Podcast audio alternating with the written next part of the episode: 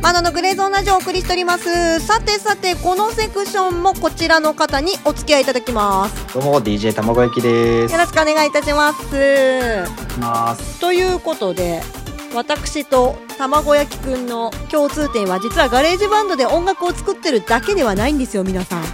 そうなんですそうですね。ね 実はは音楽ね我々2人とも好きなのは共通なんですけどもね特に YMO 好きなんだよねっていうところで YMO の話がしたくて今日はゲストにお呼びしたってそんな感じでございますいやー、ありがとうございます。僕もね、すごく好きなんで。いつぐらいからハマったの YMO だって若いじゃん待って今18歳17ですね。 17歳なんだうわーいつハマったのいやー、これがね、高校1年生、だから、2年前ぐらいか。えー、何きっかけだったのちなみにこれはもう、もう僕大体そうなんですけど、星野源つながりなんですよ。ああやっぱそうなんだそこなんだねそうですね。で、細野晴臣さん。はいはいはい、ね細野さんこベースのう細野さ関んで係すねが、そうですそうです。星野源と関係が深いということで、YMO って、あの、名前は知ってたんですけど、詳しく聞いたことはなかったので、聞いてみようってことで、聞いたら、おめすげえめっちゃいいじゃんってハマったんですね。なるほどうん。私なんだろうなきっかけえー、きっかけかあの超売れたアルバム「ソリッド・ステッド・サバイバー」ってアルバムあるじゃないですかはいはいはい。あれ自体が私ディスコグラフィーっていうあのディスクガイド本を読むのがすごい好きなんですけども洋楽ばっかり載ってる中にそれだけ邦楽が載ってたんですよおー。これは聞かんとあかんっていうので聞いてドハマりしたっていうのがまあ最初のきっかけそれもね二十歳ぐらいだったかなでもあー、若いです。いやいやいやいやあなたに比べたら全然なんだけど いや今の子さもう勝てないよねっていうのは我々の若い時ってまだまだネットがどうこうとかもあったけど多少 Spotify ディグってとかっていうことではなかったから調べるまでの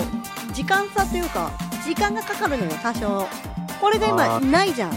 ギュンってすぐ調べられるからこれはかなわんわと思ってますよ本当にだってもう生まれた時が最先端なんだもんいやー、そうですね。それはすごくありがたいですけど、うんうん。逆にでもわ悪いところないっしょだっていや、いやただその分アナログに弱いんですよ、僕たち。アナログはい。だから、うーん難しいことに関しては、あのよく分からずに触ってる部分があるんで、ああそういうことか物はあるけど使い方ようわからんとなんとなく使ったら扱えたっていうそうです、そうです。ああなるほどねなんとなくでできちゃうんで、パソコンを目の前にして、どうしようって一旦考えるんですよ。 これはどう使うんだろうってのがワンテンポあるんで、ああそっかそっかまあまあ一応そこでの時間差を発生してるよっていう若者の主張ねそうです。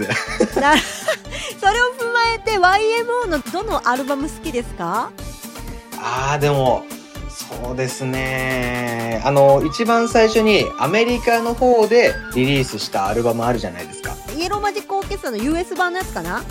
うんあそうですそうですうんうんあれがやっぱ好きですかねあれいいよねジャケットがかっこいいよね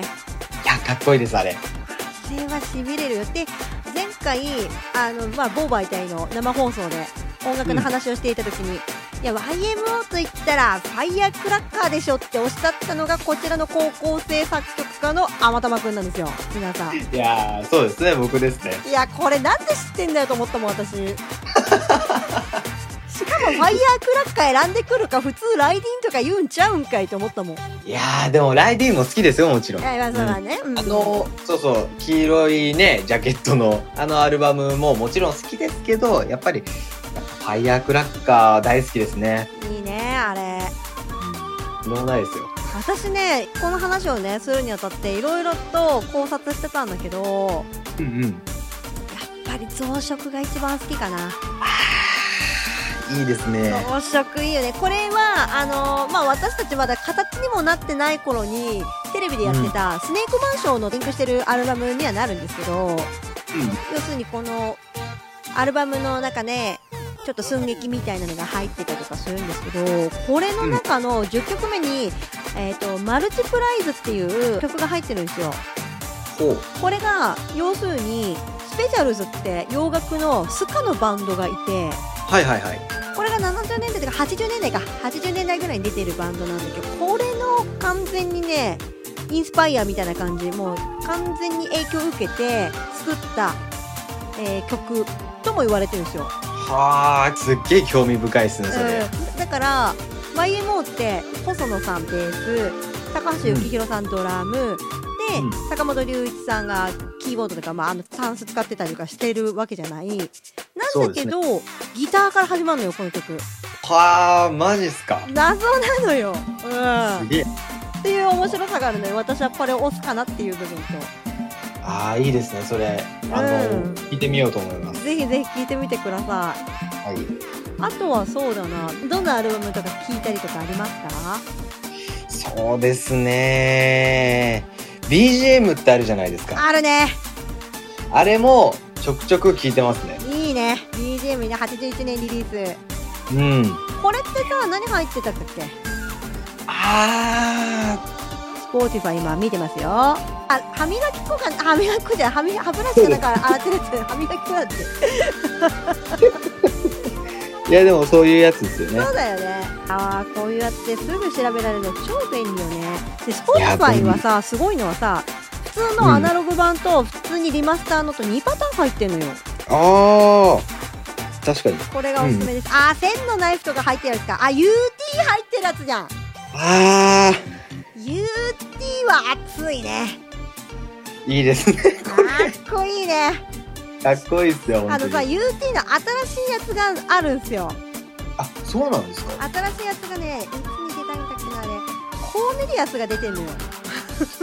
あそれがめちゃくちゃ熱かったりするのでぜひ探して聞いてみてくださいすぐ見つかると思うんだよサブスクであ。いやー、聞いてみてください、本当に。あまたまくんはさサブスク何か入ってたりしますかあ、僕は Apple Music ですね。あそっかアップルミュージック信者か仲間ですね、 い、いねそっかいやそっかあ、使いやすいですよね。アップ使いやすいうん。ただ Spotify の方がプレイリストとかでさやり取りするときなんか Spotify 信信者っていうか多いんだよこれがあちょっと謎で最近の私おばはんの疑問でございますー。いや、確かに謎ですね。ね謎でしょあ、うんでちなみにさ YMO の話で発生しますと、はいおのおのピンで活動されてるじゃないですか、あ、そうですね、みんな。うんこのピンの方々の曲とか聞かれたりしますかあーそれこそだから細野晴臣っていう人を、うんあの、調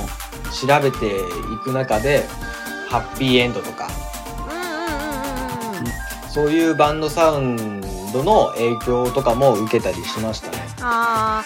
ーなかなか面白いね君はそこ行ったかいや、やっぱり最近 CM とかで、あの、俳優さんが歌ってたり、ねするよねうんうんうんそうそう、あれも含め、やっぱり、いろいろ今の音楽シーンに影響をすごい与えてるなっていうのもあって、うんうんうんやっぱり面白いなと思って聞いてますね。なるほどね。ということでお時間が迫ってまいりましたのでここで一は曲いご紹介いただきましょうか。そうですね。今ね、あの YMO の話になったので、YMO からね、一曲、この曲をお送りしたいと思います。お送りじゃない、紹介だ ね。